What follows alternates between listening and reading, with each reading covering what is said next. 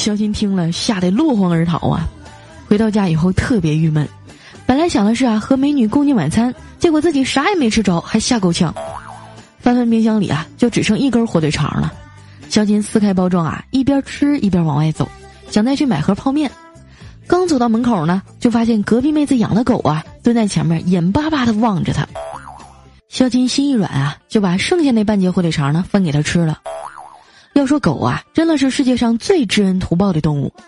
第二天，小琴下班回家呢，发现那条狗啊又蹲在了他的门口，然后啊嘴里还叼着一条女士的蕾丝内裤。